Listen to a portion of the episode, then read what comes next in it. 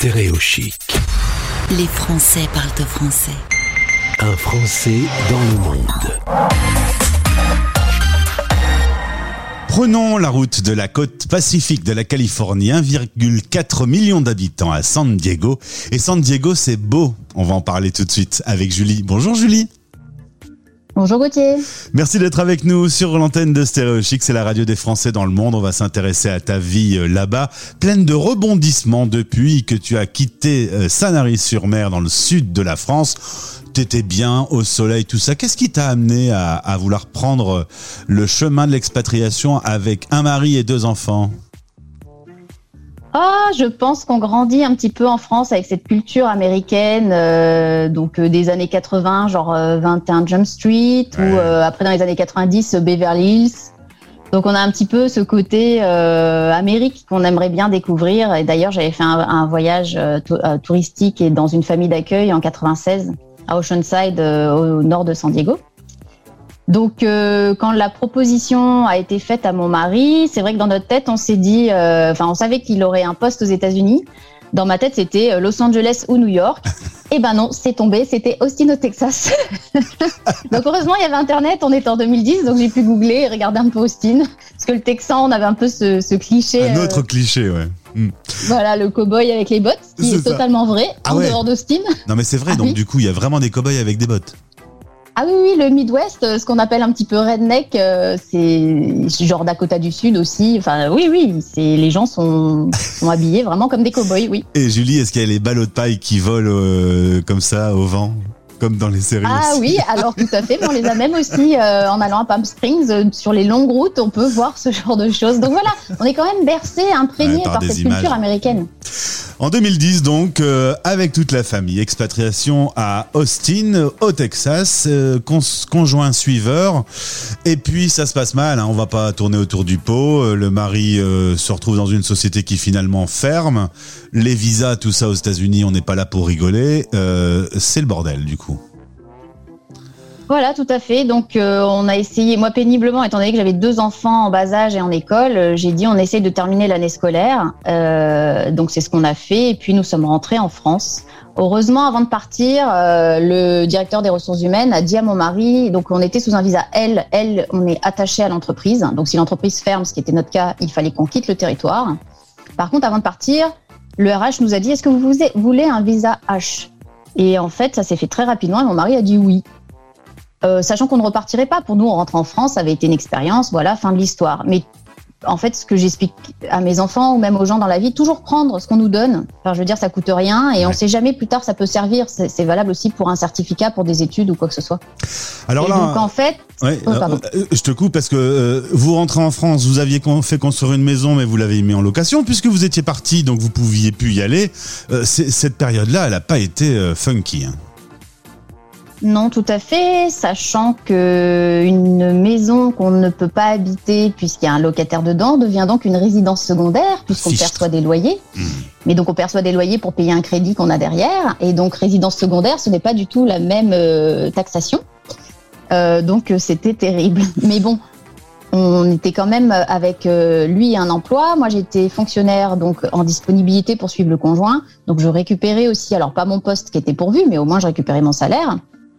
Mais effectivement, euh, euh, pour les gens qui vivent une expatriation et qui partent sans filet, euh, s'ils se retrouvent dans cette situation-là, il y a quand même un- une problématique au niveau de la, la légalisation, enfin de, de, de, de ces résidences secondaires qui ne le sont pas vraiment. C'est juste qu'on ne peut pas récupérer notre logement.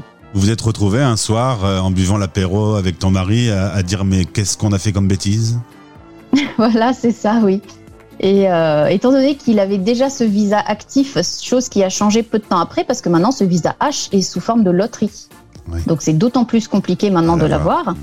Euh, mais il avait un visa, donc il a pu chercher du, du boulot en ligne. Donc là, on est en 2011. Il a pu chercher du boulot en ligne et, euh, et il a fait tous ses entretiens sur Skype. Donc c'était déjà très moderne. Je pense que maintenant, ça se fait un petit peu plus. Et donc c'était pour une entreprise sur San Diego que je connaissais donc de ma jeunesse. Ouais. Et je lui ai dit, tu vas voir, tu vas adorer, tu vas venir pour, euh, pour euh, une semaine d'entretien, tu vas découvrir. Pas du tout. Il lui a envoyé le contrat par Internet. euh, voilà. Étant donné qu'on embauche facilement aux Ouais. États-Unis et on licencie aussi facilement, Bah, donc, ils n'ont aucun problème à prendre quelqu'un qu'ils n'ont jamais vu en vrai. Euh, Je parle en 2011 maintenant, avec la pandémie, on a tous euh, évolué avec les Zooms, mais c'était assez précurseur. Résultat, en 2012, vous vous installez à San Diego et là, tu vis le rêve américain, euh, la découverte, l'émerveillement, la nouveauté, le tout avec deux enfants à scolariser, etc. C'est beaucoup de boulot, mais c'est une belle aventure. Oui, tout à fait. C'est vraiment très enrichissant. En plus, ce que j'aime de San Diego, c'est que déjà, un, nous sommes proches du Mexique. Donc, c'est pas, on n'est vraiment pas que dans un milieu américain tel que je l'ai découvert à Austin. Euh, on a cette mixité aussi euh, avec euh, le Mexique qui est vraiment face à nous, très proche. Et euh, San Diego, c'est vraiment multiculturel. Euh, donc, il y a énormément de Russes, de Libanais, d'Allemands, enfin, toutes les nationalités. Euh, je, peux les sortir. Je connais des gens de vraiment toute euh, diversité euh, de pays. Et ça, c'est ça, ça super. L'inconvénient, c'est quand même 16 heures d'avion pour euh, aller jusqu'à San Diego et puis un sacré décalage horaire, 9 heures. Donc la famille ici, quand toi tu es réveillé, elle, elle dort et vice versa. Euh, souvent, les expats me disent on a deux horloges dans le salon, euh, une avec notre euh, locale et une autre avec l'heure française. Ça a été votre cas? Non, pas du tout, mais effectivement, à chaque fois, je fais mes mathématiques pour enlever mes 9 heures de décalage. Euh, oui, ce qui porte parfois à confusion quant aux gens. euh, ça m'est arrivé cette semaine, notamment quand je dis rendez-vous à 19h30, Eh mais je parlais pour heure française et les gens ont cru que je parlais de mon heure de San Diego, donc euh, c'est assez drôle, oui. Finalement, euh, tu as décidé de monter une entreprise directement en liaison avec tout ce qui t'était arrivé, puisque tu aides à l'installation des francophones qui vont arriver sur San Diego. Voilà, tout à fait. Donc je les aide à s'installer parce que nous avons des problématiques aux États-Unis qu'on n'a pas idée en France. Et pour l'avoir vécu euh, deux fois, une fois à Austin avec quelqu'un qui était vraiment très très bien, et puis à San Diego avec quelqu'un qui était buté, qui n'avait que son idée en tête. euh, il y avait vraiment une nécessité de créer un service, euh, voilà, pour aider les gens euh, à s'installer le plus facilement possible. On fera un expat pratique consacré essentiellement à cette euh, société que tu as montée. Sur euh, votre vie aujourd'hui à San Diego, il y a quand même eu euh, une année et demie de pandémie. Comment ça s'est passé cette période pour vous? Alors c'était assez étrange parce que je reste toujours en contact euh, avec la France à regarder euh, un petit peu vos news, donc on l'a vécu différemment par rapport à vous. C'est-à-dire que vous, on a eu le premier confinement en même temps que vous, de la même manière. Euh, donc tout le monde chez soi, on ne pouvait pas sortir. Enfin bon, on ne connaissait pas le virus. Et puis vous l'été, j'ai vu que tout s'est soulagé. Vous êtes sortis, je voyais plus de masques. Alors que nous, on était toujours dans un espèce de méandre. Euh, On a mis les masques pendant plus d'une année, mais on n'était pas. Par contre, on n'a pas jamais été reconfiné après. Ouais. Donc on, on ne pouvait pas recevoir, par exemple, on avait des, des directives. Euh, alors euh, j'ai connu aussi les États-Unis en termes d'État fédéral aussi, avec le, le fédéral qui dit il y a une loi, enfin surtout quand on avait un président différent, l'État qui dit nous on fait autre chose. Euh, niveau boulot c'était compliqué à suivre, niveau aussi familial je pense pour les, les individuels aussi de se dire qui j'écoute, qu'est-ce que je fais. Mais bon globalement les gens ont respecté, et, ça s'est plutôt mieux passé chez nous en Californie je parle. Qu'est-ce qui te manque de la France au quotidien? La nourriture. C'est 100% des Ah, réponses, la nourriture. Oh, c'est cliché, ouais. Non, non, la nourriture, euh, les apéros, les soirées. euh, on a le soleil qui se couche relativement tôt ici. Donc à chaque fois, euh, quand on essaie de rentrer en France, c'est plutôt l'été. Et, et on se rend compte qu'il fait jour jusqu'à 22h le soir. C'est juste extra, quoi.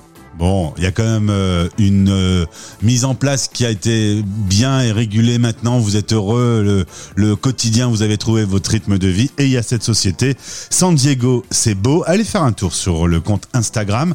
Et on se retrouve, si tu veux bien, Julie, dans quelques jours pour en parler. Et pour parler de ce fameux sujet des visas qui n'est pas simple aux États-Unis. Tout à fait. À bientôt, Julie. Au revoir, à bientôt. Stay tuned. Les Français parlent au français. Les Français parlent au français. En direct à midi, en rediff à minuit.